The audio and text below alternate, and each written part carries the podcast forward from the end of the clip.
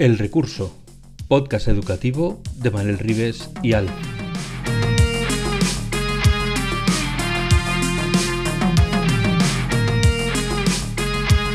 El Recurso es un podcast patrocinado por Golden Mac Edu, Grupo Catwin, tu especialista en soluciones pedagógicas Apple para el sector educativo.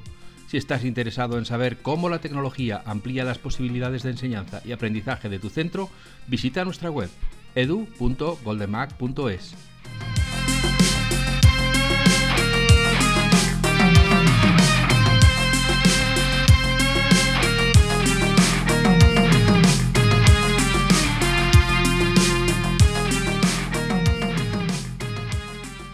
Saludos cordiales y bienvenidos a un nuevo podcast de El Recurso, el podcast sobre educación de Manel Rives y Alf. Hoy vamos a hablar de didáctica y vamos a hablar con alguien, bueno, pues que, que está muy metido en el tema de la didáctica, que además es profesor de didáctica en la Universidad de Málaga y es director de cátedra estratégica de eSports en la Universidad de Málaga. Su nombre es Manuel Fernández Navas y es la persona que nos va a acompañar hoy para explicarnos un poco cómo abordar este tema en la educación. Para protegerle de mí está Manuel Rives, fiel, fiel escudero defensor del pueblo, ¿eh? y que está aquí ya también listo para saltar al ring. Vamos a saludarles a los dos y empezamos esta charla que promete mucho. Hola Manuel, hola Manel, letra arriba, letra abajo, hola a los dos. Vaya dúo, ¿no? Manuel y Manel. Sí, sí eh, el, el, gordo y el flaco, el, el, rubio y el moreno, el pelo largo, pelo corto. El punto y la I. Buenas tardes, exactamente. buenas tardes, buenos días, buenas noches, recursillistas. Sigo teniendo la voz tomada y me vais a perdonar, pero es que no soy capaz de recuperarla con los fines de semana. Y no es que los nanos se porten mal, es que llego el lunes por la mañana y ya se me ha roto. O sea que, perdona si esta voz eh, enturbia la conversación. Hoy tengo, siempre digo que tengo el enorme placer, pero es que hoy tengo el enorme placer porque uno de los temas que más me apasionan es la metodología y la didáctica. Y hoy tenemos la suerte de contar con nosotros con Manuel Fernández, que además últimamente se ha hecho muy viral, una entrevista que le han hecho. Y como entrevista está bien, pero como se me queda corta, es como, ay, me quedan cosas por preguntar y evidentemente el texto escrito da lo que da. Así que hoy nos vamos a un formato más digital y al mismo tiempo más de toda la vida, que es el de hablar. Así que, antes que nada, le voy a preguntar a Manuel una pregunta que seguramente la han hecho muchas veces, pero explícanos, como si fuéramos niños de 12 años, ¿qué es la didáctica? como si fueran niños de 12 años, ¿no? Bueno, eh, en mi caso es cierto, ¿no? En, en, cuerpo de adulto, pero sí, si somos los Baby Herman. Para los que tienen nuestra edad, ya sabrán, Baby Herman, el niño de, de Roger Rabbit, pues somos eso. Niños sí, sí, con pañal, pero con puro. Pero... Bueno, yo, yo siempre digo que, que la manera, me, verás, me mataría cualquiera, ¿no? Que en un contexto académico escuchara lo que digo, pero yo creo que para entendernos la didáctica tiene que ver con el problema de, de, de dar clase, ¿no? De cómo hago para dar clase de la manera eh, más, no me gusta la palabra eficiente, me gusta más calidad, ¿no? De más calidad posible, ¿no? con esos procesos de enseñanza. Entonces, ¿sí? ¿es suficiente para los 12 años? Sí, o... sí, no, no, bien, bien, bien. Vale, entonces la siguiente pregunta sería, ¿cómo definirías o cómo separarías el término de didáctica de la de metodología? Para que la gente entienda. Ah, pero entonces metodología, ¿qué se diferencia de esto? Bueno, para mí la metodología tiene que ver con maneras de hacer muy concretas dentro de la didáctica. Incluso puede haber maneras de hacer muy concretas que sean poco didácticas en otro sentido de la palabra. No sé si esto ya es un rizo bastante. Sí, pero, sí. A ver, sí. que me, ya, ya, me estoy liando. A ver, explícalo mejor.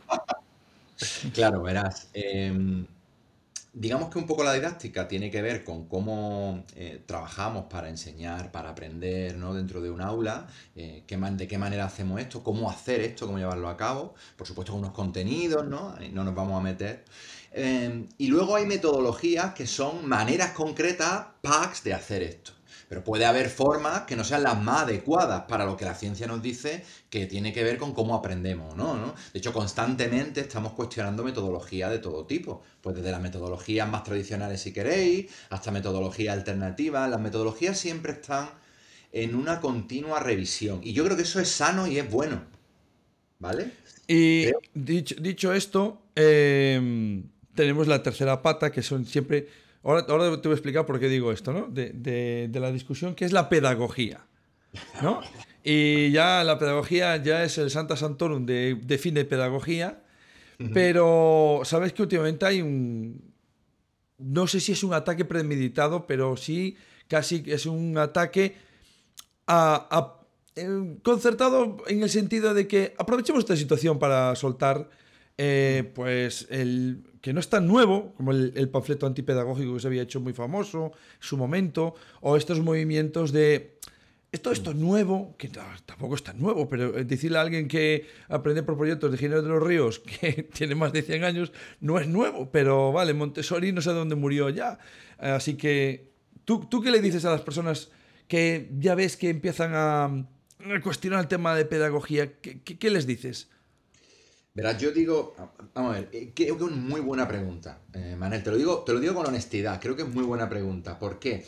Porque mira, eh, yo entiendo que podamos discutir de cuestiones concretas sobre la pedagogía, que como cualquier área de conocimiento puede hacer bien o puede hacer mal, igual en ingeniería o igual en informática. Hace un ratito, antes of the record, estábamos cuestionando la informática aquí, ¿no? Eh, lo que no puedo entender es que alguien cuestione que para tú dedicarte a la educación tienes que saber de pedagogía y didáctica. Esto sí que no lo puedo entender. Y además creo que, que hay que bajarse, hay que apearse de aquí. Mira, yo esto no lo voy a discutir. Igual que no voy a discutir si hay que atender a todo el alumnado o no. Son cuestiones que son debates que ya tenemos, teníamos superado. O deberíamos tener. Claro, bueno, esto tiene mucho que ver también con el momento social que nos ha tocado vivir. Nos está pasando en política y se está filtrando educación. Vivimos una sociedad crispada y, en la que están constantemente aflorando temas que todos creíamos que ya pues habíamos acordado, ¿no? Como sociedad y habíamos abandonado. Pues esto para mí también tiene que ver con el debate eh, yo últimamente lo llamo mucho el de negacionistas de la pedagogía, ¿no? Me parece que es más, más ilustrativo el término. Hace poco, eh, bueno, ayer, ¿no? Sacaba el artículo de la coalición de la instrucción, ¿no? Lo llamaba eh, Lucas Cortázar en el país, ¿no? Claro, pues, pues esto, ¿no? A mí me parece que, es un tema antiguo, como tú bien decías, que siempre ha estado, siempre ha habido algo ahí, pero ahora tiene una forma como muy nueva. Y que tiene que ver con esto que yo decía en, en la entrevista que me hicieron en el país, Em, de que cataliza, recoge un poco ese malestar de los docentes en general, que yo sí entiendo que exista, ¿no? Pero un poco se cristaliza en, en ese negacionismo de la pedagogía, pues repitiendo mantras muy concretos, haciendo afirmaciones falaces muy, yo creo que muy elaboradas, este tipo de cosas que no nos son ajenas, ¿no? En otro tipo de discurso. Pero voy yo, vamos a ver un poco las causas. Pero, un momento, pero ¿y, qué, qué, interés hay en ese negacionismo? O sea, ¿qué se gana negación, negándolo o, discutiéndolo? Yo creo, claro, yo, creo que una cuestión de, lo, planteaba también en, el artículo, pero merece profundidad. Mira, eh, eh, para mí, eh, eh, primero hay que entender que en educación converge gente de muchas áreas diferentes de conocimiento. Y esto es una cosa que tenemos que entender. Es decir, en educación llega un señor o una señora que es químico o química eh, que tiene, que, es muy capaz, que es muy competente en química o en matemática o en lengua o en historia, y ahora de repente se encuentra que lo que se espera de él después de pasar procesos muy selectivos, su carrera, eh, el máster, eh, las oposiciones, y ahora se le dice que es incompetente en una cosa que es en dar clase y que tiene que empezar a, a desarrollarlo. Y dice, ¿cómo? ¿Cómo, que yo tengo que...? Ahí hay una cuestión que, no muchos, porque es verdad que son minoría, pero que yo entiendo que genere malestar en mucha gente. Y es desde ese malestar, desde el que aprovechando una cuestión coyuntural, yo creo que se pone en liza esto de decir, oye, yo con saber de mi disciplina sé enseñar. Que es algo tan viejo como decía Manel, ¿no? Una discusión de toda la vida. Y que ahora tiene que ver con una situación y una coyuntura que yo creo que es política. Yo creo que aquí el debate tiene que ver con política, porque muchas de las ideas políticas cristalizan también en educación. Por ejemplo, todo el tema de la cultura del esfuerzo, de la igualdad de oportunidades, todo esto cristaliza en educación. La educación es muy. Eh, tiene mucho que ver con, el ámbito político, ¿no? Están casi, casi eh, entrecruzadas, ¿no? Entonces, situar discurso ahí para mí tiene que ver con situar también relatos sobre eh, la meritocracia social, sobre el derecho o no para que haya igualdad de oportunidades. No sé si me estoy explicando. Es decir, situar ahí el debate coloca también en, el imaginario de la gente cierta idea sobre la estructura social. Vale, pero em, voy a empezar con mis dos cosas. Siempre tengo dos cosas que contar. Soy el hombre de las dos cosas. lo que necesites, Vale, yo tengo la primera cuestión que siempre me sale eh, en mi mente de llevar 30 años en esto y conocer gente de universidad, infantil, que esto mm, aparece sobre todo, como tú bien dices, eh, en los niveles donde se entra no directamente por haber hecho una carrera para enseñar, sino que has hecho tu carrera de una especialización matemáticas, física, química, etc. Así que entras por ahí y por lo que sea en tu vida, algunos les llama la, eh, el, dar clase, les llama, lo llevan dentro, fantástico, pero otros acaban rebotándose porque, por desgracia, pues no, encuentran otra forma de, ganarse la vida. Y es muy lícito y no hay nada que, que discutir. La cuestión es, ¿qué se pide a esas personas cuando hacen una oposición, que en este caso en la educación pública, eh, porque bueno, las concertadas o las privadas tienen sus criterios para entrar, aunque tiene que tener una base que es la misma, ¿no? Tienes que tener esta titulación y este máster. ¿Qué se pide en esa oposición para que las personas que piensan así entran? y por desgracia creo que en mayor cantidad de las que queremos. ¿Y qué pasa en los másters cuando no se le está dando una formación adecuada que tenga que ver con este acercamiento. Es decir, vale, colega, eres muy bueno en mate, no te lo discuto. Pero tus nanos tienen que aprender muy bien mate. Y eso no solo vale saber mate. Eh, grandes matemáticos se explicaban fatal y los chavales decían, esto es un truñazco porque no me entero de nada. Y gente que no era tan válida en matemáticas hacía entrar a las matemáticas como agua. Y además mm. que hacían crecer a los niños en matemáticas. Pongo mate porque siempre es la, asignatura hueso, ¿no? Este, eh, históricamente. Sí, a mí me parece, me parece además un buen ejemplo. Pues, pues totalmente de acuerdo, eh, Manel. Yo, yo eh, vamos, hace poco publicaba en el Diario de la Educación sobre el máster y lo digo abiertamente. El máster en educación, salvando honrosas excepciones, que siempre las hay, como la hay en instituto y en primaria, en infantil, todos lados, es muy deficiente. Y la formación que recibe el alumnado del máster de secundaria es muy deficiente. ¿Vale? Porque además, y esto es muy interesante, creo que es muy interesante, eh, yo creo que hay que entender una cosa aquí, que es cómo se reproducen las maneras de hacer en educación. Y el máster es un buen ejemplo, ¿vale? Mirad, esto está muy estudiado. Eh, yo, por ejemplo, cuando yo llego al máster, tengo una experiencia de si yo lo he aprobado todo, digamos, año por año, de mínimo, si no más, ¿cuánto? ¿24 años de clases? Desde infantil hasta, hasta el máster.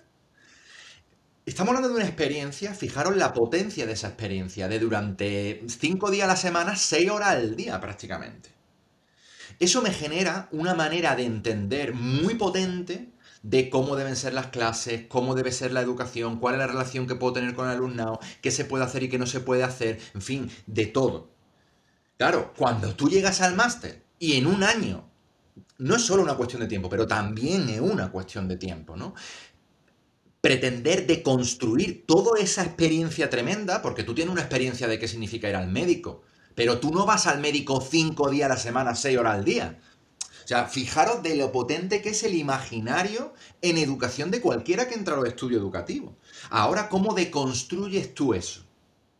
Y cómo construye una nueva manera de hacer, cuando además volvemos a lo de antes. La gente que llega al máster de secundaria es gente muy capaz. Es decir, es gente que es exitosa en sus carreras, que viene de una disciplina científica normalmente muy diferente. Ya sabéis esto del clasismo científico. Yo soy de ciencias puras, tú esto es otra cosa, ¿no? De lo que si queréis después podemos hablar. Y con un seco del superviviente terriblemente alto.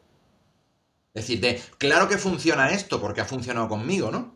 Entonces, esa idiosincrasia hace que que, sea mm, eh, prácticamente imposible. Y luego además el máster es eh, un problemón. Mirad, muchas veces lo que hacemos con ellos es, eh, el año que están allí, es decirle, haz lo que yo diga, pero no lo que yo haga. Es decir, no des clases magistrales que, mientras yo te estoy dando una clase magistral.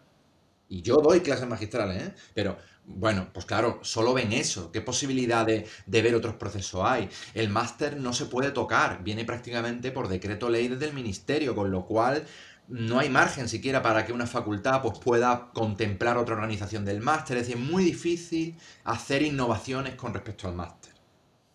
Pero, son, pero son necesarias, en tu opinión, de tal como está planteado ahora mismo. Urgentes, no son necesarias, son urgentes. Mira, yo creo que si a mí me pregunta, yo creo que podríamos hablar del acceso a la profesión, con esto que se ha llamado lo de procesos de inducción docente. No sé si conocéis algo de esto. No, puedes, puedes ilustrarnos, por favor. Eh, eh, es lo mismo, ¿vale? Pero eh, a mí me parece que sería muy interesante ampliar el máster por lo menos a dos años, ¿vale? Pero dos años en el que la mayor parte del trabajo de clase del máster fuera prácticas. Pero no cualquier práctica, porque esto también es otro lugar común. Uy, las prácticas donde yo me he aprendido. Ya, pero tío, te vas es donde me ha aprendido porque donde has visto lo que se hacía contigo. Y no es esta la idea. La idea es que las prácticas se sirvan para experimentar la práctica, para experimentar la teoría en un contexto práctico. Entonces, para mí tendría que ampliarse el máster y tendría que haber por lo menos un año completo de procesos de investigación-acción, que sería básicamente reducido al núcleo. Vamos a diseñar actividades, vamos a llevarlas a cabo con alumnos, vamos a ver qué ocurren, vamos a volver a otro contexto y vamos a ver cómo las mejoramos y las volvemos a implementar. Y así constantemente un año entero. A la luz de análisis de ayuda de algún acompañante que fuera profesor de universidad o lo que fuera, que te ayudara a hacer análisis críticos sobre aquello que estás haciendo. Esto se podría plantear como un periodo mixto, que te sirviera de inducción a la docencia. Es decir, que de alguna manera tú fueras, mientras haces eso, poco a poco, buscando la manera de colocarte a nivel de legal y de funcionario de, la, eh, en la docencia. No habría que estudiar con detenimiento cómo se cambia eso por el sistema de oposiciones, en fin. algo, de hecho, fíjate, se estaba contemplando el MIR docente. Y el MIR docente era un sistema de inducción, bueno, pues con, con ciertas similitudes, ¿no? Lo que te digo. Sí, pero tengo un problema con ese modelo en el sentido de que no tengo nada que discutir en, lo que has dicho, pero me falta una pieza, ¿no? Normalmente aprendemos mucho más cuando aprendemos entre iguales, ¿no? El que, el, que te enseña eh, en práctica, tú practicando, digamos que hay una transferencia brutal.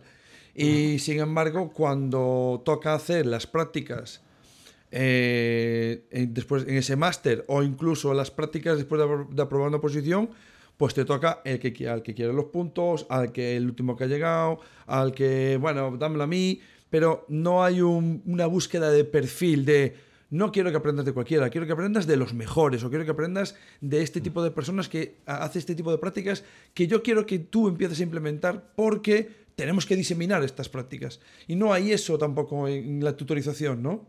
Claro, pero además, mira, eso es un problema. Yo también he estado eh, cuatro años aquí en vicedecanato, en, en la facultad, entonces he tenido la oportunidad de ver muy de cerca cómo se organizan las prácticas, que no llevaba yo, llevaba una compañera que hace un trabajo excelente, que sigue haciendo un trabajo excelente. Em, pero mira, esto es un problema, porque logísticamente la cantidad enorme de alumnado que tienen todas las facultades no pueden acudir a centros donde se hagan cosas, lo que tú estás planteando, ¿no? Prácticas realmente ilustrativas. Entonces, claro, eh, ¿cómo hacemos esto? Yo creo que tiene más que ver con lo que te decía antes, ¿no? No se trata tanto de Mm, voy a ir a ver buenas prácticas, que también está muy bien y que habrá que ver cómo estructuramos las clases para que y te ese asesoramiento con gente que haga buenas prácticas, sino con esta oportunidad de que tú diseñes en grupo mm, formas de hacer, experimentes con ellas y luego tengas análisis críticos que te ayuden a volver a rediseñar, volver a pensar, volver a rediseñar, volver a analizar y tú poco a poco te vayas construyendo como experto. Bueno, a mí me gusta ese modelo, ¿no? Pero muchas veces Mm, me, cuando llega gente joven, eh, tutorandos, que yo he tenido varios tutorandos, eh, entran, pues eso, en parte, pues la formación inicial, también con horrorosas excepciones, mm, deja mucho que desear, por lo menos aquí en el norte mm, deja bastante que desear, con muy horrorosas excepciones, ¿vale? Con gente muy valiosa, haciendo cosas muy buenas, pero llegan como 2 más 2 me da 5, colega. No, no he visto nada de esto más que en el papel. Entonces, necesitan un poco de un asidero dentro de la clase y digan, va, yo te voy a ayudar aquí, yo te, te voy a mentorizar, te voy a enseñar lo que nosotros hacemos y no quiero que sea solo un personaje que visualiza lo que hago, quiero que te mojes conmigo y yo te puedo ayudar. Y no, ya sé que a lo mejor logísticamente es muy complicado, pero esta pregunta se la hice a Jordi Adel hace, no sé, 15 años. y seguimos ahí. Seguimos y seguimos ahí. ahí. Se dije hace 15 años. No puede haber una bolsa de personas que los agentes de la universidad que estáis metidos en esto, que vislumbráis de esta persona es buena en esto. Eh, vamos a dar una bolsa y cada X tiempo, porque cada año es imposible, pero cada X tiempo, que estas personas ayuden a los nuevos, ¿no? Eh, de hecho, eso se hace, Manel. Mira, para que te haga una idea, nosotros tenemos nuestra facultad de educación, es una facultad muy, muy especial en el sentido que tenemos una tradición muy amplia de, trabajo con, escuelas, con institutos. La Universidad de Málaga, la Facultad de Educación de la Universidad de Málaga, eh, ha sido durante mucho tiempo una facultad casi única en España. ¿Vale? En este sentido, de una corriente muy concreta de pedagogía. Eh, nosotros tenemos una bolsa no oficial de mucha gente que conocemos haciendo cosas interesantísimas. De hecho, hace poco fueron los últimos los 30 años de la facultad y aquello estaba lleno de maestros, profes de instituto que venían a celebrarlo eh, con nosotros y con nosotras, ¿no? Eh, entonces, eso lo hacemos y vienen allí y cada cosa que lo hacemos los vinculamos. por ejemplo, a mí me consta que vienen a dar las conferencias inaugurales del máster de profesorado, que hay un ciclo de conferencias al máster de profesorado en el que vienen sistemáticamente este tipo de gente tenemos montones de compañeros y compañeras de todas las etapas educativas que sabemos que trabajan muy bien y lo invitamos para todo, abusamos literalmente de ello. Pero ese modelo tiene que ir en consonancia con algo más, porque aquí el tema es que no es explicar. Porque explicar no nos basta para que el alumnado entienda otra manera de trabajar. ¿Eh? Eh, tiene que, vivirlo, eh, especialmente el alumnado de educación, por esto que os contaba antes de, construir esa potente experiencia. Entonces, tiene que estar a esos dos niveles. Teniendo en cuenta que no tenemos, que lo ideal sería lo que tú dices, que todos tuvieran un mentor de práctica que fuera un tío, una tía excepcional. Pero teniendo en cuenta que esto no puede ser, lo que sí podemos montar esta estructura de investigación-acción, llámalo un poco como quieras, y en paralelo por arriba, estructuras de, eh, bueno, de ver buenas prácticas, de, asesoría, de gente que lleva muchos años haciendo cosas diferentes. Pero es que eso nosotros ya lo tenemos, por ejemplo, ¿sabes? Entonces te recojo lo de somos una universidad diferente, porque no, hay, no, hay, no hay mucho de eso, no hay mucho de eso. De hecho, yo noto mucha desconexión entre la universidad y eso que alguna vez estando aquí con algunos profes de, esta zona de aquí, les decía, mira, eh, ¿sabéis? Mm, si no sabéis quién tenéis en las escuelas haciendo cosas de valor, tenemos un problema. Porque tenéis que saber qué, personas están haciendo cosas de valor. Y si sabéis que hay gente que hay de valor, mira, es tan fácil como levantar el teléfono, te invito a una cerveza y charlamos a ver qué podemos hacer. Claro, me falta eso muchas veces para que vea un año Miguel Sola y yo, que estábamos montando una asignatura que luego damos Noelia y yo, que se llama una enorme de pedagogía, diseño, desarrollo, innovación y evaluación en educación, ahí en nada. Wow, vamos. 180 horas en un semestre. Eh, pero, pero está muy guay, tío. O sea, es muy densa. Es verdad que son muchísimas horas a la semana. Eh, para que os hagáis una idea, nosotros nos vemos con ellos los martes eh, toda la mañana, los jueves toda la mañana y los viernes casi toda la mañana. ¿Vale? Eh, pero nos permite trabajar muchas cosas y hacer muchas cosas. Bueno, pues montamos una asignatura en la que prácticamente traíamos a gente de la, de la, de la escuela a darle charla al alumnado y lo que le íbamos pidiendo era que fuera analizando ellos todas esas charlas que recibía durante todo el semestre. También dábamos clases teóricas, pero que una parte muy importante de la asignatura era que viniera gente de, pues vino Paco Espada a grabar el programa que hacía con sus alumnos del instituto a la facultad, vinieron unos compañeros del equipo directivo de, un cole, eh, yo no me acuerdo ya, ¿no? Pero vino muchísima gente a, darse. Vino el hoy un compañero nuestro de Cádiz, que es un maestro excelente de infantil, eh, y eso lo estuvimos haciendo nosotros. Bueno, reitero, es un poco, eh, estáis un poco en, la gota que, diferente al resto del océano, porque en general no se lleva demasiado eso, ¿no? Eh, y a mí me parece fantástico. Si estuviese por ahí, estaría levantando la mano diciendo yo quiero, yo quiero estar ahí, porque mola, mola mucho ayudar a los demás, ¿no? Todo es que te apetezca bajar. Este año están ah. yendo, los, los nuestros van a 10 contextos diferentes de pedagogía a hacer esto diseñar una actividad, ver cómo sale, recoger información y volver a rediseñar y volverla a hacer, ¿no? No me lo digas dos veces que yo me bajo, pero ya y les monto un taller que lo flipas con dinosaurios. Em, vamos, me falta el tiempo para estar cogiendo el avión. Mira. invitamos también que venga. Que yo, hago, las fotos, yo hago las fotos. Sí, sí, exactamente, exactamente. Mira, eh, y entonces ya que tenemos el tema de máster, eh, bueno, que hay que retocarlo muy mucho en las bases y darles una perspectiva diferente, ¿qué pasa con la oposición? Pues mira, la oposición es el método menos malo, ¿no? Y yo aquí tengo diferencias con mucha gente, eh, incluso compañeros con los que tengo mucha más sintonía. Mira, eh, para mí la oposición es un método que, como está planteado ahora mismo, ¿vale? Yo a lo mejor se podría plantear de otras maneras. Pero como está planteado ahora mismo, especialmente en el caso de acceso a secundaria, refuerza mucho esta historia del seco de superviviente de la que hablábamos antes, ¿no? Y además tiene que ver con una baremación, pues de una cosa que ya todos de alguna manera sentimos y sabemos que no tiene mucho que ver con lo que luego se, hace en la escuela, ¿verdad? Con cuestiones pues como burocráticas o como cuestiones muy de programación, pero que luego realmente no seleccionan a quién es el mejor docente, ¿vale?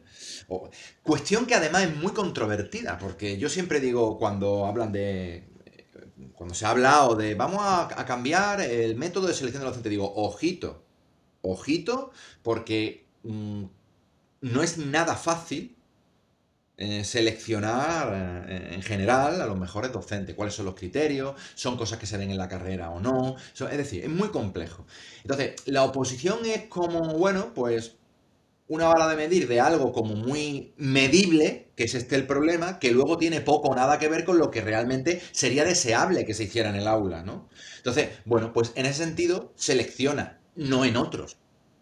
No le podemos pedir pera al olmo. La, oposición ahora mismo, lo que tú lo decías tú antes, Manel, creo. Hay mucha gente que saca una buena nota en, la, en las oposiciones que tú dices, no, no me parece que sea un buen docente y de hecho no creo que lo sea, ¿no? Pues eso es lo que... Mm, yo no, yo nunca he dicho que haya, o sea, que sea mal docente, pero sí creo que yo empecé siendo dando unas clases muy clásicas porque es lo que decíamos antes, ¿no? O sea, viví una realidad y lo que haces es ponerte al otro lado de la mesa y repites esa realidad hasta que caes de la y dices, esto no, esto no va a ningún lado, no, no, no puede ser así. Pero sí que es cierto que me, me cuesta mucho que la gente, ver cómo la gente que quiere hacer cosas diferentes, te, lo cuento de otra manera. Eh, compañeros que estaban para ir a la oposición, eh, interinos, que llevaban tiempo. Eh, el que tengo ahora mismo en la mente, un tío muy válido, que pues, por X cosas en la vida no había sido capaz de, sacar la oposición, pero realmente era muy válido. entonces le dices, no, pues, pues le hablas de inteligencia no sé qué, le hablas de neuro. Entonces, claro, una compañera dijo, párate párate, porque no sabes cómo es ese tribunal. Entonces, primero tienes que saber cómo es el tribunal. Y dices, ostras, eh, tenemos un problema si es que tenemos que estar mirando cómo es el tribunal. Claro. ¿Quién selecciona, no?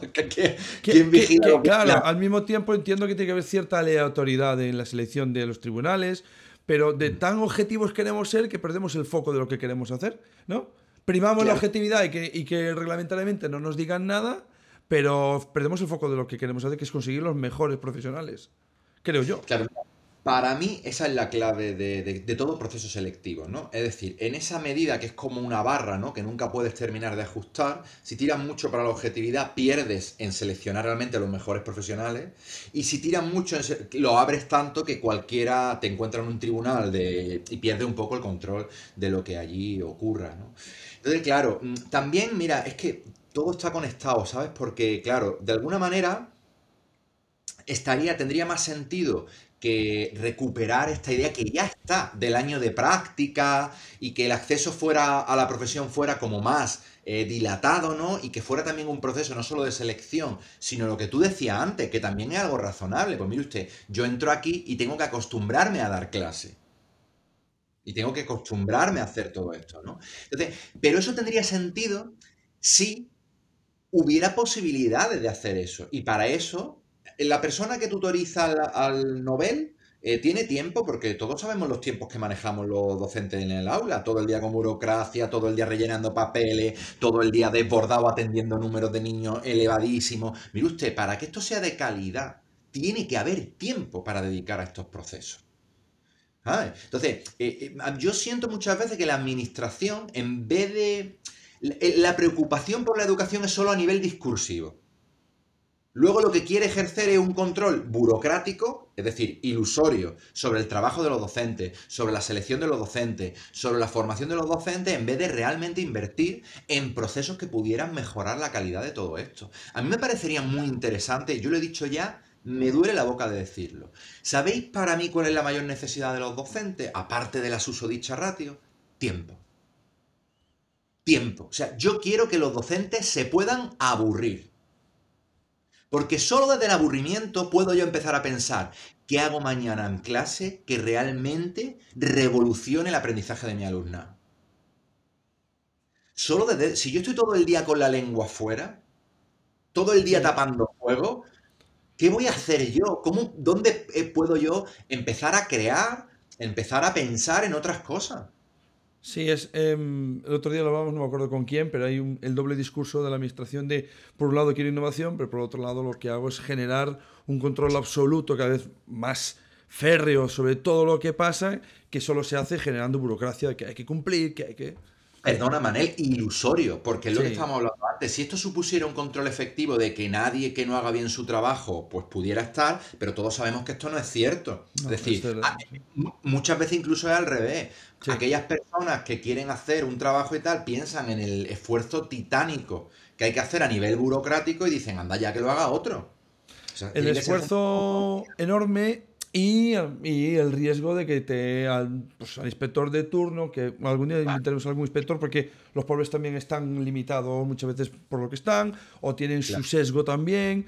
Mm, el conocimiento que tienen sobre formas de enseñar no se pide precisamente en los planes de, para acceso a los puestos de inspección, no se les exige un conocimiento y haber demostrado prácticas educativas mm, de impacto de ningún tipo. Entonces, mm, hay muchas piezas en ese puzzle que habría que tocar. Pero fíjate, volviendo al tema de la oposición, ahora escuchándote, eh, yo, eh, para mí, eh, por darte cosas como muy concretas, yo hace, me encantaría, ¿no? Este proceso que te decía antes, ¿no? De alargar el acceso de manera que fuera una inducción docente, pero con estos requisitos que hablamos de que sea de calidad, porque si esto es burocracia nada más, ya sabemos qué ocurre con el año de prácticas, ¿no? Actualmente. Y luego, a mí me parece cada vez más interesante otra cosa que en nuestro sistema no está muy claro y que, por ejemplo, en el sistema anglosajón, en el que las escuelas pueden contratar su propio personal, que no es lo que yo estoy planteando, ¿no? Pero sí que me parece que deberíamos explorar situaciones híbridas en las que permitieran la pública. Estoy diciendo escuela pública siempre, ¿eh? para que no haya ningún malentendido con lo que digo, pero que permitiera agrupar a los maestros y las maestras en función de proyectos. Es decir, pues tío, si nosotros tenemos un proyecto en el que en un colegio, en un instituto entero, creemos que vamos a apostar por esta manera de trabajar y por vamos a hacer, pues hombre, lo sensato a mí me parece es que en ese colegio se puedan agrupar eh, profesionales que lleven esa misma línea. ¿sabes? Y que faciliten que todo el colegio pueda trabajar en esa misma sintonía. A mí esa mm, me parece muy interesante. Mira, lo llevo defendiendo tanto tiempo. Eso de, evidentemente, no todo el porcentaje, no el 100% del profesorado, pero sí un porcentaje que te permita tener lo que yo llamo una masa crítica. Si tienes una masa crítica, haces que la cosa eh, se mueva. Y nos falta muchas veces esa masa crítica, gente que muy potente, que está muy sola y que no es capaz de arrastrar al personal o no tiene suficiente gente para hacer un grupo grande que le permita llevar el proyecto a cabo y seguimos estando en manos de personas que deciden los proyectos a nivel político. Y, nos quedan los restos de la idea que al final es eso, muy discursivo, muy, muy pirotécnico, eh, muy hacia el exterior, pero que en general, por ejemplo, entrando en la cuestión de las 24, creo que 24 propuestas del ministerio, que no me parecía en principio de cosas cuestionables. Brindis, al sol. Brindis al sol, ¿no? Claro, Hay, hay, quedado. sí, vale, podemos discutir esto. Hay cosas que no estoy de acuerdo, pero hay otras cosas que me parecían potencialmente muy interesantes. Pero han quedado. ¿Ha pasado, qué, dos años? De hecho, Manel, yo cuando lo vi, o sea, mi primera impresión fue, no es de recibo, y a lo mejor alguien se puede mosquear conmigo, pero lo digo y me mojo. No es de recibo que un Ministerio de Educación saque un documento tampoco trabajado, y lo digo con honestidad. Sí, sí. No sé si es un globo sonda y puedo entender cualquier cosa, ¿no? Pero mira, no me parece. Porque hay muchas de las propuestas, que es lo que tú dices, que tú dices, vale, es que yo estaré de acuerdo o no con esto en función de cómo se concrete. Y no me estás dando ni una sola pista de cómo se va a concretar esto. Entonces, no me vale. No, no, y, Había, había, cuestiones que eran muy poco serias en cuanto afirmaba, bueno, se estudia, hay estudios, no, hay estudios no. O sea, ¿dónde dice esto? Si tú dices que esto se dice, ¿dónde? Porque es un ministerio el que está hablando, no es la tienda de la esquina. Y entonces necesitamos que haya una veracidad y haya una concreción de una pulcritud tremenda, porque si no, eh, vacías de poder todo ese documento, ¿no? Y a mí me parece un poco eso, el brindis al sol que ha quedado ahí. Y bueno, pues ya dentro, cuando sean las elecciones, ya lo sacaremos otra vez que nos interesa la educación. Claro, pero mira, esto para mí es un problema que yo creo que tenemos que empezar a entender los que nos dedicamos al mundo de la educación. Y es un problema que nuestros políticos deberían asumir. Yo estoy cansado Veréis, yo en el fondo lo que siento es que los cambios realmente potentes, las cosas que se pueden cambiar, que se deben cambiar en educación, son cosas cuyo efecto vamos a ver más allá de cuatro años. Entonces, ¿qué partido político va a invertir un dineral en algo que no va a poder vender para la siguiente campaña? Que seguramente vaya a poder vender otro... Nadie. Entonces, ¿qué ocurre? Que tenemos la educación, eh, entre comillas, abandonada, tío. Es decir, abandonada en el sentido de que no se hacen cosas realmente urgentes. O sea, lo de la ratio. Macho, lo de la ratio es, es que mm, inaceptable. O sea, yo estoy súper a favor de la inclusión, la LOE. De las cosas que más me gusta es que se haga tantísimo hincapié en la inclusión. Pero, hostia, pedirle a la gente que haga inclusión con las ratios que tienen muchísimos centros.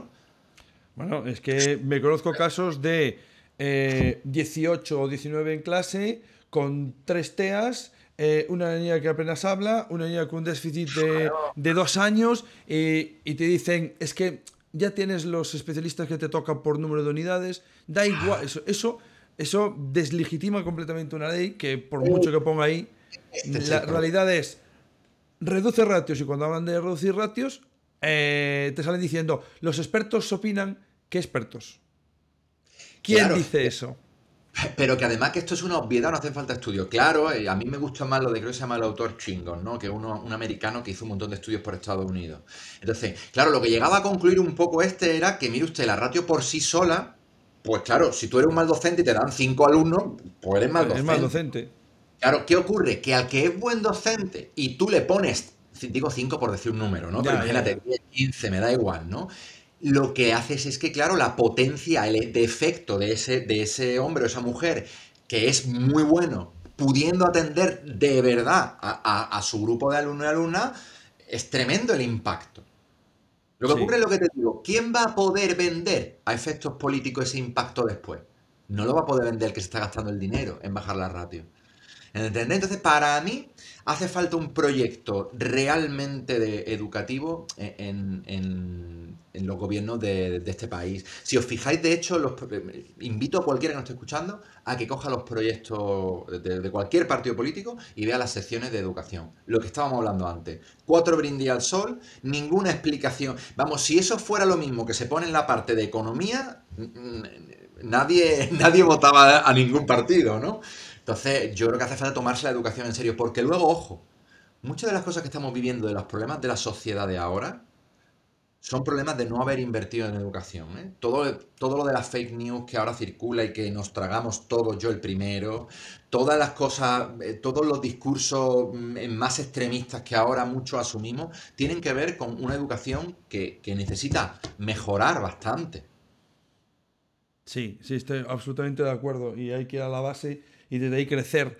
Eh, si no, mm, cuando llega a 18 años es muy tarde, o 20 años, estos, estos típicos em, titulares de periódico de el 75% de los jóvenes de 15 años em, se creen todas las fake news. Ya, y los de 40 no. Claro, totalmente. Totalmente, claro, claro. claro el problema no es la edad, es tu backup de haber estudiado y trabajado una serie de elementos. Entonces, hablando de, esa forma de dar clase, de que te has recibido toda esa educación, ¿por qué crees que convive durante tanto tiempo? Eh, porque hemos hablado de que, esta idea de antipedagógica, que, incluso empieza a ser un poco agresiva, ya, ya llaman de pedagogos, ¿no? En vez de pedagogos. Eh, es decir, están ya en un plano agresivo. Em, ¿Por qué continúa tanto en el tiempo? Tú me dices que ahora hay un malestar, pero ¿no hay algo más aparte del malestar? ¿Por qué, hay esa animadversión? Es que yo creo que esto es algo que está en la sociedad, man. Es decir, yo tengo un doctorado en educación, ¿vale? eh, tú te vas y te vas a la calle y hablas con la gente, con cualquiera, ¿eh? no tiene que dedicarse. Y en general todo el mundo lo que piensa, el imaginario popular un poco es que, bueno, que de educación puede hablar a todo el mundo, que esto es como, no es una ciencia, es una cienzucha, y que aquí, bueno, pues las cosas son como... que tiene que ver además con una cuestión científica muy importante que es el clasismo académico.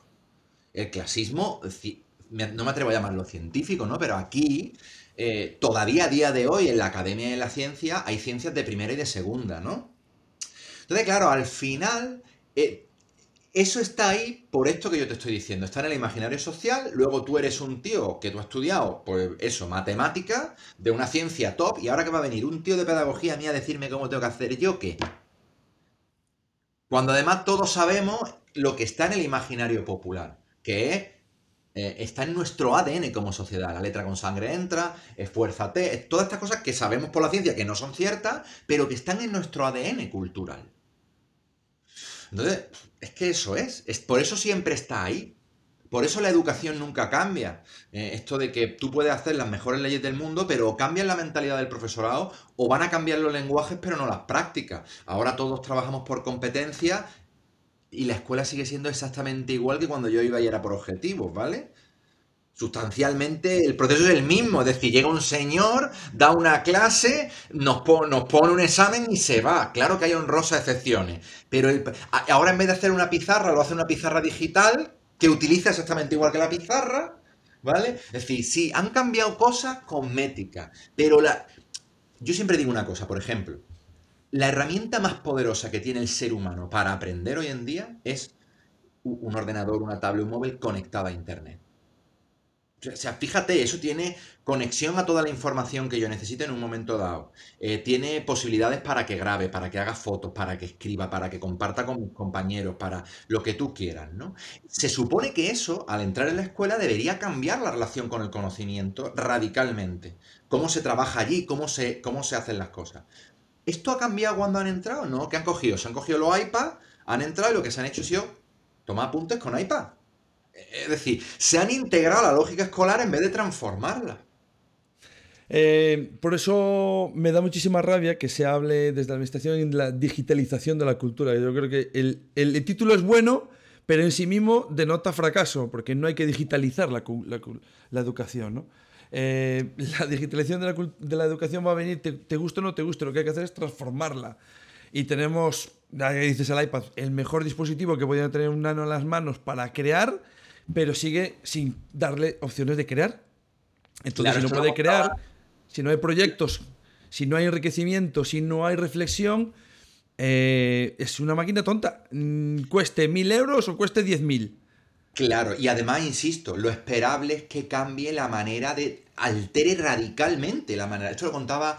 Hay una entrevista que invito a que cualquiera vea de, redes, la de Punset, con Roger Shah eh, sobre aprendizaje. Entonces, es muy antigua y Roger Shah cuenta cómo em, los profesores no querían los ordenadores en el aula para que aprendieran geografía. ¿Por qué? Porque uno un alumno podía ir a Tokio mientras el otro iba a, Nueva Jersey. Entonces no podían controlar qué estaba haciendo cada uno, ¿no? Esta idea del control del aprendizaje. Pues no, mire usted, lo lógico es que eh, e, esta herramienta, porque los ordenadores son solamente una herramienta, ¿no? De un ordenador, una tablet, todo esto, permitan hacer muchas más cosas y cambien eh, la manera con la que trabajamos en el aula radicalmente. Esto nos está ocurriendo. No, es esta tontería ni este buenismo que los negacionistas de la pedagogía aprovechan. Todo está en Internet, no. Todo está en Internet, no, pero en Internet hay muchísima información y lo que tenemos que hacer es trabajar y elaborar esa información para construir conocimiento.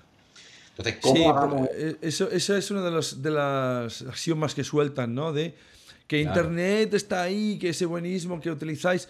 Eh, quizás también porque a lo mejor em, no se divulgan suficientemente las buenas prácticas para que llegue eh, pregunto, ¿eh? Porque tengo la sensación de que mm, ven más o se ven más las, malas prácticas, que las hay, evidentemente, eh, de, la educación que sea, tanto pues, en infantil, primaria, secundaria, pero las buenas, es como, es como el mal rollo. El mal rollo eh, se difunde mejor y más rápido que el buen rollo.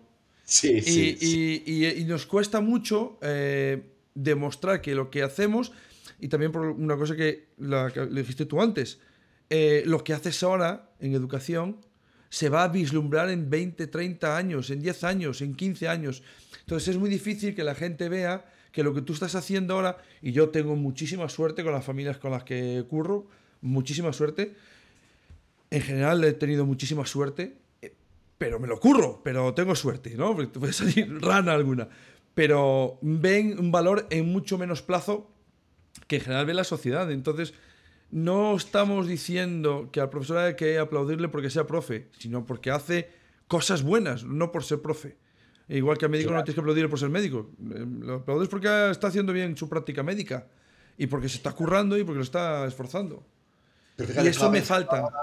Estaba pensando, escuchándote, que, además fíjate, ¿no? El doble mantra, ¿no? Eh, que es eh, el mantra de Rondinger, ¿no? Sirve para unas cosas y para otras no. O sea, tú les dices que lo que se transmite es la información, que el conocimiento no se puede transmitir porque es una creación personal, y se ríen de ti cómo no se va a transmitir conocimiento. Pero por otro lado te dicen que no, que todo no está en Internet. O vamos a ver, ¿en qué quedamos? Es decir, sí, o sea, lo que no puede ser para un lado lo uno y para otro lo otro. Claro que Internet no puede suplir un buen docente. Yo, eh, ahora que estaba el debate este, ¿no? y que tiene que ver con lo que tú me decías, ¿no? Pero este debate del alumno en el centro, el profesor en el centro, ¿no? Que es otro debate absolutamente falso. Absolutamente falso. Pero nunca ha sido más central el trabajo del docente que ahora. Porque tú ahora, pero claro, eso es entendido como que tú diseñas qué hace tu alumnado para que construya su conocimiento. Si tú lo entiendes como que yo soy un tío que solamente transmite información, ahí tu tarea es absolutamente prescindible. Sí, absolutamente. Y aparte que, que lo acabo de decir tú, ese mantra se pega de leches con otro mantra de eh, todo está en Internet. Entonces, eh, vale, entonces tú qué haces? Transmitir información, pero está Internet. Entonces, ¿para qué quieres transmitir información que ya está en Internet? Eh, es un poco pesadilla. El argumento de eso es, no mire usted que aunque esté en Internet, yo tengo que crear las condiciones para que ellos puedan criticar, elaborar, construir, repensar esa información y construirla en conocimiento porque es un proceso individual de los sujetos.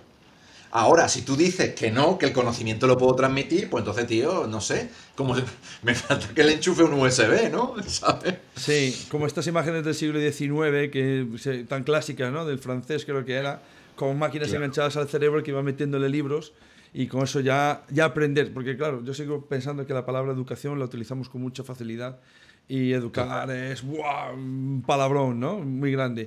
Mira, a Alfonso está muy callado porque creo que decía algo de esports, pero lo voy a decir yo primero. Porque como tienes la cátedra, la cátedra de esports, eh, supongo que habrás hecho estudios. Mm, sabes que ahora hay. Lo hablábamos con nuestra anterior invitada, que va ahí justo en el podcast anterior al tuyo, que es María Couso, que trabaja sobre, sobre mm, temas de neuro y mucho tiene estudiado sobre el tema de las pantallas, en edades sobre todo en infantil. Tú has realizado algunos estudios que utiliza, pues evidentemente en el esports tienes que tener una pantalla. No me imagino un videojuego que no tenga una pantalla. Pues, llegará seguramente algún día, pero ahora mismo no se me ocurre. Eh, ¿Tienes hecho algún estudio que demuestre con imágenes mediante resonancia magnética qué pasa en el cerebro de un alumno que hace sports y en sus habilidades? Bueno, tenemos estudios hechos que van a salir publicados ahora, que hicimos con la UNIR y además son estudios en, la clínica Quirón, son estudios súper punteros, quiero decir que son estudios que no, no se han hecho en el mundo que yo conozca, pero tienen que ver con eh, la reacción emocional a estímulos violentos, a estímulos neutros y a estímulos afectivos. Porque lo que queríamos un poco era poner a prueba esta hipótesis de mm, que los videojuegos violentos generan violencia, ¿no? Que también está en el ADN cultural, ¿no? Y bueno, pues yo puedo anticipar que, no. Como era lógico. Como era lógico, por otro lado, ¿no? Que todo lo contrario, ¿no? Porque eh, lo que además podemos ver, se pueden estudiar en ese momento las áreas cerebrales, que funcione, hemos hecho pruebas con jugadores de eSport, gente que no es jugadora de eSport, de diferentes géneros, de diferentes edades, y, vamos, prácticamente mm, eh, no hay ninguna diferencia. Y si hubiera alguna, fíjate lo que te digo, sería el contrario. ¿En todas las edades en las que habéis hecho el estudio? ¿O hay variaciones? no, no, no, no, no hay, no hay variaciones. Vamos, eh, la persona que os puede dar la información al dedillo de esto es Manuel Jiménez, que, es el compañero con el que hemos estado haciendo esto.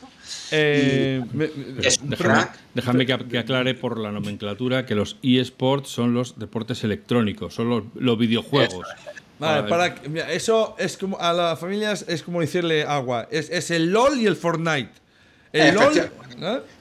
Claro, pero fíjate, ¿no? Porque eh, Manuel Jiménez, que ya te digo que lo hablo mucho porque además lo quiero mucho y además es un, tío que, para mí es un referente en, esto. Eh, él lo dice siempre, ¿no? Dice, esto lo tenemos muy claro, es decir, yo sé cuando estoy viendo una película de, de acción que lo que está ocurriendo allí es ficción, no soy más violento por verlo, ¿entendéis? Ahora bien, si yo soy una persona que ya, pues imagínate, soy un sociópata, es probable que me sienta atraído por cuestiones más violentas, pero no por estar expuesto me vuelvo más violento. Esta teoría, que es la de la atenuación de la violencia, no, no, no se ve en, los experimentos que hemos hecho para nada. ¿Y desde qué edades habéis hecho el experimento? Pues tendría que decírtelo, pero vamos a ver. Más o menos. Adolescentes. Sí, o sea, pero no por debajo de, por ejemplo, de 8 años, de esas edades, no. no. no, no, no. Vale, o sea que en principio, digamos que el prefrontal está más o menos, o debería estar ya, ¿no? Sí, son, gente, digamos, a un nivel eh, madurativo desarrollado ya. Vale, vale, bueno. Claro. Pues Pero fíjate, mm, eh, es muy curioso porque, mm, claro, de alguna manera siempre estamos en esta lucha. Tú que sabes de neurología, seguro que, que entiendes mejor que yo lo que te digo, ¿no? Por un lado, estamos en la parte de, uy, que no lo expongamos porque vaya a hacer que hagan algo, y por otra parte, es ineludible que cuando tú estás jugando a videojuegos, por pura coordinación visomotora, por pura. Eh, antes lo decía, creo que era alfa, a mí me cuesta. o sea, Todo lo que tenga que usar más de dos dedos, ya me hago Ya te cuesta. hay una activación y una carga eh, cerebral tremenda en cualquier momento de jugar a los videojuegos. Ahora bien, eh, yo recuerdo siempre a una compañera que es propietaria de, un club de eSport que lo decía muy claro, decía, es que, o sea, claro, es que mi hijo pasa 8 o 10 horas jugando a, a eSport. Ya, pero eso es malo, eh, incluso si lo hace jugando al ajedrez. Pero si juega al ajedrez, entonces presumo con los amigos. Si juega al Fortnite, entonces es que tengo un problema de adicción. En los dos casos, o es un motivo para estar orgulloso o es un problema. No me vale que en uno sí, en otro no, ¿sabes? Y Manuel Jiménez siempre añade, ¿Y qué está haciendo ese padre mientras su hijo está 10 horas enganchado a, una consola? ¿Dónde estás tú? ¿Por qué no estás viendo y, acompañando a tu hijo o a tu hija ¿no? en, esta, en Entonces, es un mundo muy extenso que da para mucha conversación. ¿eh? Bueno, eh, vea, me voy a. De repente me ha venido a la cabeza y te voy a hacer una pregunta, porque evidentemente hoy en día em, hablar de didáctica, de metodologías, de pedagogía incluye el elemento tecnológico. Eso es evidente. No digo para el 100% de las acciones formativas, pero tiene un porcentaje importante, ¿no? Eh, en tu opinión, ¿qué se está haciendo bien, qué se está haciendo mal? De los casos que tú conoces a nivel nacional, yo te puedo contar del mío, mejor no, mejor no te lo cuento. ¿Qué conoces tú y qué, crees que es eh, valioso y qué crees que habría que cambiar? Pero dice, eh, por, porque yo te entiendo, Manel, en relación de, trabajo que se hace en el aula con las nuevas tecnologías, de formación. Sí, del trabajo que se hace con las nuevas eh, tecnologías y de cómo se está enfocando eh, esas tecnologías que se están metiendo en el aula. Quiero decir, hay tecnologías que favorecen una transformación o esa tecnología concreta. Rehago la pregunta mojándome yo también. ¿Tú crees que la PDI mejora la transformación del proceso de enseñanza-aprendizaje? Mira, lo voy a decir para que quede cristalino. Ni de puta coña. bueno, es el primer taco que tenemos en el podcast. me, da, un premio, ¿no? Me da un premio, ¿no? Claro, eh, aquí Miguel Sola, que, es, eh, bueno, yo con el que me he formado y, mi, referente, que sigue siéndolo, ¿no? Eh, es un crack, siempre decía lo mismo. La, tecnología es una herramienta y la herramienta depende de cómo la usemos.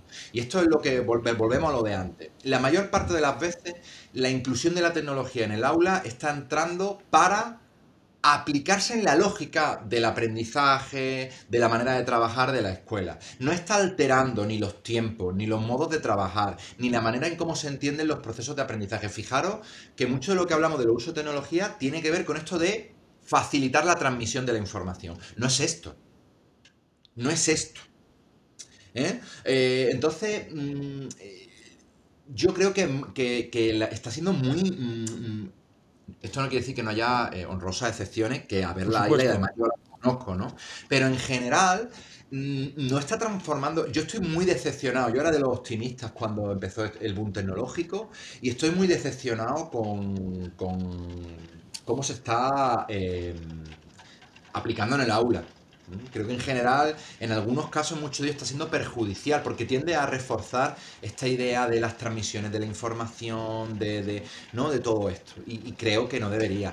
Yo soñaba con aulas en las que pues facilitara el trabajo en grupo, la conexión, el levantarme para ir a buscar eh, a la pizarra tal y volver a mi grupo con el iPad y transportar lo que fuera y allí pensar juntos, oye, pues tú esto que has visto, cómo lo hago yo, vamos a integrarlo en un producto que hagamos nosotros, elaboremos y que no. Soñaba con esto y joder, ni de coña, no, está haciendo esto. O sea, por favor, que alguien me devuelva el dinero, ¿no? Pero también es eh, que creo que es muy difícil. Bueno, mm, por lo que hablamos de la realidad, ¿eh? es muy difícil el cambio. Sí, pero yo creo que es menos difícil si las personas eh, que toman las decisiones fuesen las correctas. Y creo que prima en las directrices político-educativas eh, predomina la primera parte, que es las directrices político. Y lo educativo ya veremos. Entonces, si, seguramente cambiar el término al revés, educativo-políticas, no vaya a servir de nada porque va a ser también un brindis al sol, pero me quedo mucho en la parte política. Por ejemplo, ahora mismo, 2022, en la Comunidad de Madrid, eh, se está metiendo pantallas con cámaras web. ¿Para qué? Pues para que el profe siga escribiendo en la pizarra, o a la molona porque es una tele, pero sigue escribiendo él y 25 nanos siguen sentados. Y además, si falta alguno, pues se tiene que conectar y hacer la clase de las 5 horas sentados desde su casa. Entonces nos hemos transformado rían, nada. Pero eso, tío, que estás diciendo es muy importante, porque hay una cosa que hay que entender, que detrás de cada práctica hay una teoría. Ahí, en eso que tú estás contando, hay un modelo pedagógico detrás. Correcto que nadie me venda que, que eso es aséptico como en un hospital o un quirófano. No, señor. Ahí hay un modelo de, pedagógico muy antiguo, muy atrasado, muy desechado, que es el que está determinando cómo se va a integrar la tecnología y cómo se va a usar. Te digo la tecnología, pero podría ser eh, un boli y un papel. Entiéndeme que también. Sí, sí, sí. Es una tecnología. Efectivamente. Entonces, mm, ahí hay un modelo pedagógico detrás. Igual cuando tú me decías, sí, es que prima la parte política. Pues no, prima una, una parte política, porque ahí detrás también hay una política muy concreta. Yo huyo del que me dice, no, la educación debe ser objetiva. La educación es política siempre. Si yo quiero que mi ciudadano, yo tengo un modelo de sociedad en el que quiero que mi ciudadano y mi ciudadana pues sepan resolverse en democracia, que sean gente culta, que sea gente que tenga conocimiento, que sea gente que sepa eh, convivir con sus emociones, con su trabajo, porque hoy en día todos sabemos pues, los índices que tenemos, de todo tipo de cosas, ¿no? Queremos, queremos una sociedad más justa, queremos una sociedad más democrática, menos, menos meritocrática en el peor sentido del término. Eso conlleva un diseño educativo. Y si lo que quiero es otra cosa, conlleva un diseño educativo. El problema es que cuando a mí me dicen, no, no, esto es que no quiero nada político con esto, lo que me están es colando una política muy concreta. Hmm. Que no, me pueden quitar. Estoy, estoy de acuerdo contigo porque mm, por eso el dispositivo que más se repite en todos los centros, de larguísimo, por las distintas administraciones, es una pantalla en la que escribe un profesor. Efectivamente. Es el que más se repite y el que, en el que se gasta más dinero. En este caso, como en Galicia, son 3.000 euros por pantalla. Multiplique eso por aulas. Es un auténtico dineral. Público que se está Público en el que además lo conjugas con la pieza de el brindes al sol de la autonomía de centros, que no existe, no es real, no puedes ni escoger parte de tu profesorado, ni puedes escoger parte de tu horario, ni puedes escoger, porque lo decía nuestro colega Javi hace tiempo, la ley actual te permite modificar en tu colegio parte del currículum. Ahora me gustaría ver qué colegio hace eso. Claro. Entonces, claro, yo lo suelto ahí, un brindis al sol, pero realmente no doy las herramientas ni las posibilidades reales de que eso suceda en, las escuelas. Porque eso implica una pérdida de control burocrático y direccional. Pero recuperamos lo mismo, de ilusión del control, porque realmente no estoy controlando nada. Es decir, luego la realidad es que cada uno en su aula hace lo que quiere. Esta, doble, vertiente, ¿no? Muy a favor, yo creo que esto además hay que, hay que decirlo, y yo soy muy muy a favor de la autonomía de los docentes. O sea, si de mí dependiera, máxima autonomía de los docentes, lo cual es como Spider-Man, ¿no? Un gran poder conlleva una gran responsabilidad. Luego habría que ver cómo arbitramos rendiciones de cuentas no burocráticas, ojo, no burocráticas. Pero por mi parte, yo creo que el, eh, que además esto es lo que ocurre en la vida. Tú te vas a un médico, a un arquitecto, y el médico o arquitecto pues hace lo que tú le necesitas, y, luego si hay un problema, entonces viene la petición de explicaciones. Pero un amigo mío lo decía muy claro, decía, los maestros nos pasamos el 50% del tiempo justificando lo que vamos a hacer, y el otro 50% del tiempo justificando lo que hemos hecho. Claro, es decir, Tú imagínate que un médico tuviera que dar un pronóstico de todos los pacientes y los tratamientos que va a dar antes de conocer a los pacientes, que esto es lo que hacen los maestros en, julio, ¿eh? Sí, no, no. Y aparte que se pega frontalmente con la idea de vamos a hacer innovación trabajando por proyectos, pero me vas a poner todos los proyectos al 1 de septiembre. Y dices, eh, ¿cómo? ¿Cómo? Si esto se vive cada día, no, no puedo es imposible. un sentido y además es de verdad que me parece mm, eh, eh, absurdo, lo mires como lo mires, porque luego todos sabemos, políticos incluidos, que realmente ese control es absolutamente ilusorio. Hostia, pues quítalo. Es decir, facilita que el profesorado, pues lo que estamos hablando antes, pueda tener autonomía para iniciar proyectos eh, comunitarios, conjuntos de su aula, que puedan decidir horarios, espacios, que puedan decidir contenido. Es que me parece genial que el profesorado pueda decidir contenidos, tío. O sea, tú eres un profesional preparado y tú tienes que dar, en, me lo voy a inventar, en física y en educación, ¿no? Volvemos al principio a lo que hablábamos antes. Y ahora yo decido que, oye, este alumnado tan concreto que tengo, porque en educación como ciencia social siempre hablamos de conocimiento situado, conocimiento en un contexto. Creo que necesito empezar por aquí en vez de por allí, tirando de aquí, haciendo esto y haciendo lo otro. Pues ¿por qué no voy a poder? Pues claro, si es que yo soy un profesional que supone que tengo, debo poder tener autonomía para hacer. Es lo que hace un médico, un arquitecto, un abogado, en cualquier otro ámbito, macho. Sí, pero sabes perfectamente que en esta administración eh, yo, yo lo llamo la lista de los pringados, ¿vale? Todos estamos en esa lista. Unos más arriba, otros más abajo. Entonces empiezan por el primero de arriba, que es el profe de aula. Entonces, ha pasado un marrón, X. Entonces, este marrón X, que está en la lista de marrones posibles, vamos a ver quién es el pringao. Entonces, vas al primero, que es el maestro de aula. Ah, no, lo hizo bien. Siguiente pringao, el director del colegio. Ah, lo hizo bien. Siguiente es el inspector, lo hizo mal. Pum, pringao. Esa se va a comer marrón. Y así para el profe y para, para todos, ¿eh? Quiero decir, todos estamos ahí.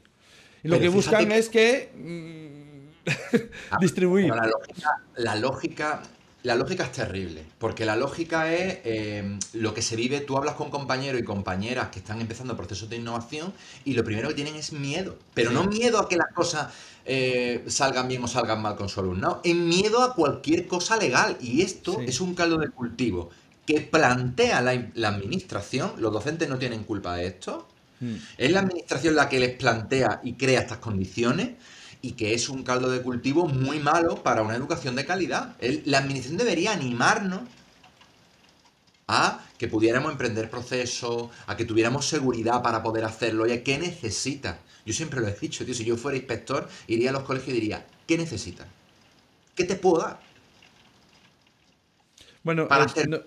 Nos falta traer a un inspector mm, que a lo mejor será la primera vez que salen con la voz deformada. Hola, soy inspector. Oye, hay inspectores, ¿te imaginas una voz? hay inspectores y inspectoras muy buenos, como en todos lados. Sí, ¿eh? Yo conozco, compañeros y compañeras que, son. No, y, además. y nosotros, como, como proces, que nos acordamos de toda su familia, pero es que no sabemos su realidad tampoco. Que igual que no queremos que nos discutan, nos critiquen sin saber nuestra realidad, tampoco deberíamos hacer lo mismo con inspección, porque no sabemos lo que las presiones que tienen y que tienen que rendir cuentas. Entonces es un poco injusto también. Totalmente de acuerdo. Y de ahí para arriba, ¿eh? que también digo la administración y a lo mejor la administración tiene sus peros, aunque bueno, ahí ya me conozco el precal porque ya he trabajado ahí y sé que hay mucho más eh, mm, necesidades políticas que cubrir más que otra cosa. Pero Aquí eso va a quedar para el siguiente episodio. Porque en algún momento hay que cortar en algún momento hay que cortar y, ya veo que no, que no cansáis, que, que os vais enganchando el uno con el otro y así... Sí, no, nos, llevamos mal. Y a mí ya, yo ya me, ya me he quedado sin monedas para que siga la, la conversación y no se corte. No, me, quedaba, me quedaba una cosa que para otra vez que sí que me interesaba mucho, el tema de, de, necesiten estudios sobre el uso de la tecnología en edades de aprendizaje. No sé si, lo, si hay, pero me falta, me falta saber em, eso. Mm, porque una vez ahí preguntando sobre, vale, a nivel neurológico, neurocientífico, neuro, neuro lo que quieras, apostando en educación, si había estudios que demostrasen un uso concreto de la tecnología hacia hacia el desarrollo de, productos creativos, en plan, eh, vas a hacer un producto final de vídeo, si eso generaba impacto o no, a corto, medio y largo plazo. Eh, te refieres, cuando dice edad de aprendizaje, te refieres a edad de desarrollo todavía cerebral, ¿no? Estamos hablando de, Hablamos de, 7, 8 años que empezaríamos a utilizar tecnología hasta los 14. A partir del pensamiento un poco abstracto, ¿no? Pero todavía. Sí, correcto. Vale. Eh, bueno, claro, fíjate, pero fíjate, aquí hay una cosa que a mí ya me llama la atención. ¿Hay estudios hechos eso sobre el futbolín? ¿Sobre el lápiz y el papel? ¿Sobre las fichas? ¿Sobre Fíjate, ¿no? Es decir, allá hay una parte del... Es como, esto es un instrumento del demonio. vamos a ver, vamos a ver, no, tranquilidad las masas, ¿no? Además, yo creo que aquí, eh, yo no conozco, ¿eh? No, no conozco, te lo, Es que me llama la atención que hay muchos estudios que demuestra eh, el impacto en el cerebro para ciertos tipos de, uso de, la tecnología, pero en ninguno que he visto, y me, he buscado por la red un montón, en la Psychiatrics americana, que es la súper famosa, que había puesto... Y no hay ninguno de eso. Entonces, quiero decir, la parte creativa del cerebro es súper importante. Bueno, pues coño, si tan importante es, ¿no habrá alguien haciendo un estudio del el impacto de este tipo de trabajos sobre el cerebro? además, fíjate, fíjate, ahí también yo creo que hay que salirse de eso eh, y, pensar las cosas. Que, vale, pero ¿cómo? Porque es lo que hablábamos antes. Si te van a poner a hacer trabajo, o sea, no es tanto la tecnología, sino el trabajo que hagas con esa tecnología. Correcto, sí, sí, sí. es decir, vamos a volver a. Sí, imagínate que me van a poner un videojuego, pero me lo van a poner para que yo vaya lineal y vaya parando el profe para darme una explicación. Pues mire usted, para este viaje no hacían falta alforja. Ahora, si el videojuego me va a permitir otro tipo de interacción, otro tipo de trabajo, quiero decir, ahí la carga cerebral está en el trabajo no es la herramienta. Claro, es que yo creo que la, pregunta de Manel está mal planteada porque no se trata de que sea un ordenador o no. Se trata de la creatividad la hagas sobre un lápiz y un papel, sobre la narración o, usando un iPad, tiene un impacto en el cerebro. La creatividad es creativa, no, no, no, está adecuada. Bueno, la herramienta que uses no es mejor o peor no, pero te, bueno, te da potencialmente, en el sentido filosófico, eh, te permite mm, generar muchísimo más recursos. Entonces, pero, pues esa es la idea de saber algo. Más creativo, pero ¿la creatividad es buena para el cerebro? Sí. Luego, entonces, ¿usar el iPad para la creatividad es bueno para el cerebro? Sí. No necesito un estudio para eso. Claro, lo que eh, totalmente de acuerdo con Alf, ¿no? Pero fíjate, lo que sí es verdad es que evidentemente la potencialidad de, de una, pongamos un ordenador, ¿no? Para hacer un trabajo creativo es mucho mayor que mm, una caja. Pero fíjate, hay niños pequeñitos que cogen una caja, simulan que es un coche, le dan... Eh, es decir, que siempre podemos salvar los escenarios, pero a priori es más, es más creativo. Pero mira, no sé si lo habéis visto, Manel, yo supongo que tú que eres muy, muy de nuevas tecnologías, habrás visto el vídeo del Assassin's Creed Origin y, y cómo explican por qué es educativo jugar a esto. No sé si, no lo has visto. Sí, sí, sí, sí, sí, sí, sí, El análisis que se hace. Y ahí hablan de Heizinga, que es un autor que habla del juego muy antiguo y de cómo la narrativa es la que ilvana las posibilidades didácticas. Eh, no sé si podéis poner el link del, vídeo, pero el vídeo debería ah, verlo. yo lo tengo guardado. Son 17 minutos de oro, de oro, y claro, ahí se ven muchas claves de lo que implica lo que estaba hablando Alf, que es trabajar con calidad, en este caso, con un videojuego, ¿no? Como Assassin's Creed. Por, poner un contexto antes de, terminar, eh, hablo de, si había un estudio, más que nada, si hay un estudio, porque no, no necesitas, en mi opinión, no necesitas más que proponer una situación de aprendizaje creativo para que realmente sea creativo. Tengas lo que tengas a mano. Y tenemos nanos en el cole que hacen auténticas barbaridades con cartón. De hecho, nosotros tenemos muchos cartones en clase para que hagan cosas y monten y, dibujen y pinten y recorten. Y eso es súper creativo y no necesitas nada tecnológico. Pero mi idea era, si hay algún estudio para el iPad o en concreto... pero ese es el sesgo de que la tecnología es potencialmente mala, que es nociva. Te vas a quedar ciego, es mala para los ojos, te atonta, te no sé qué. Yo me voy a traer ahora, por deformación profesional, aquel anuncio de hace unos años en el que a un niño le regalaban un palo y salía todo ilusionado diciendo, ¡un palo! ¡Es un palo! O sea, todo el que ha visto ese anuncio no lo ha olvidado porque es, digamos, la reducción al absurdo de la creatividad. ¿Qué necesita un niño para ser feliz? Un palo, una piedra. No, pero bueno, el anuncio era buenísimo, pero realmente lo que necesitas para ser creativo es aburrirte, que es lo que decía antes Manuel, ¿no? Si te aburres es cuando tu cerebro empieza a funcionar para generar situaciones. Pero fíjate, Manuel, para que quedemos redondo, para que quede redondo esto, este es el trabajo de los docentes. Es decir, no tanto los qué, sino los cómo. Y esto nos lleva a la pregunta que vosotros empezasteis planteándonos, que es qué es la didáctica. ¿Qué situaciones creo yo en clase para mi alumnado que fomenten o no este tipo de cosas. Porque esta es la clave, esta es la clave de todo. Yo puedo tener 20 ordenadores, o un solo ordenador, o cuatro cajas de cartón, o me da igual. Pero ¿qué, ¿qué condiciones estoy dándole yo a mi alumno para que trabajen? Pues por ejemplo, un trabajo de pensamiento divergente, creativo, de elaborar información, de contrastarla, o, fijaos, ¿eh? de reproducir información, que es lo que habitualmente hacemos. Habitualmente lo que hacemos, yo el primero en el aula, es Toma esta información, reprodúcela, reprodúcela. Los métodos que yo estoy enseñando son métodos de asume la verdad de la autoridad y no la cuestiones. Esto es lo que se está aprendiendo. ¿eh? Esto del isomorfismo. No estamos enseñándole otro tipo de proceso a nuestro alumnado que tienen que ver con el cuestionamiento, con el contrastar información, con el... ¿Qué condiciones? Efectivamente. ¿Qué condiciones? Esta es otra de las falacias ¿no? de, los negacionistas de la pedagogía. Es que el pensamiento crítico tiene que ver con los contenidos. Claro, se ha jodido, por supuesto. Pero es que los contenidos tienen que ver con, los sesgos. Claro, tienen que ver con aprender, no con memorizar. Claro. Y aprender tiene que ver con memorizar, pero no es exclusivamente memorizar y reproducir, que es de lo que estamos hablando, ¿no? Aquí, aquí ahora. Bueno, vamos a decirle a los recursillistas que es el momento de que rebobinen y empiecen a escuchar esto otra vez porque me parece que aquí hay mucho que masticar y que de una sola sentada, si se lo meten todo en la boca, mm, se les va a hacer bola. Porque hay que ir esto deconstruyéndolo en, en pequeños parrafitos para poderle sacar todo el jugo, porque si no, podrás decir que has escuchado el podcast, pero no has creado una situación de aprendizaje y eso está muy feo. Entonces, tú has pasado por el podcast, pero no el podcast por ti. Claro. Entonces... Era más elegante de decir que no hemos enrollado, ¿eh? no, no sé por qué, nunca no saldrán esas palabras de mi boca, no.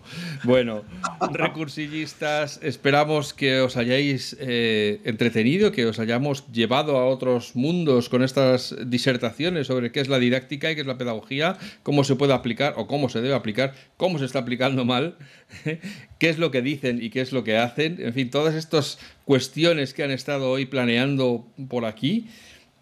Agradecerle, como siempre, a Manuel que haya pasado este rato con nosotros y agradecerle a Manel que haya pasado este rato con nosotros, también para que no diga que siempre le maltrato, pobrecito. Hoy le he dejado salir sin collar ni nada, para que veáis. Eh, y nada, y que, ya estamos, ya estamos aquí, ya están llamando a la puerta al siguiente invitado para, grabar con él y sorprenderos la semana que viene con una nueva charla. Muchas gracias a los Manueles. Eh, nos escuchamos de nuevo la semana que viene. Gracias. Muchísimas gracias, Manuel. Gracias, Alfonso, por esas tan lindas palabras. Nos vemos la semana que viene, recursillistas. Un placer, abrazos. Podcast patrocinado por Golden Mac Edu, Grupo Catwin, tu especialista en soluciones pedagógicas Apple para el sector educativo. Si estás interesado en saber cómo la tecnología amplía las posibilidades de enseñanza y aprendizaje de tu centro, visita nuestra web edu.goldenmac.es.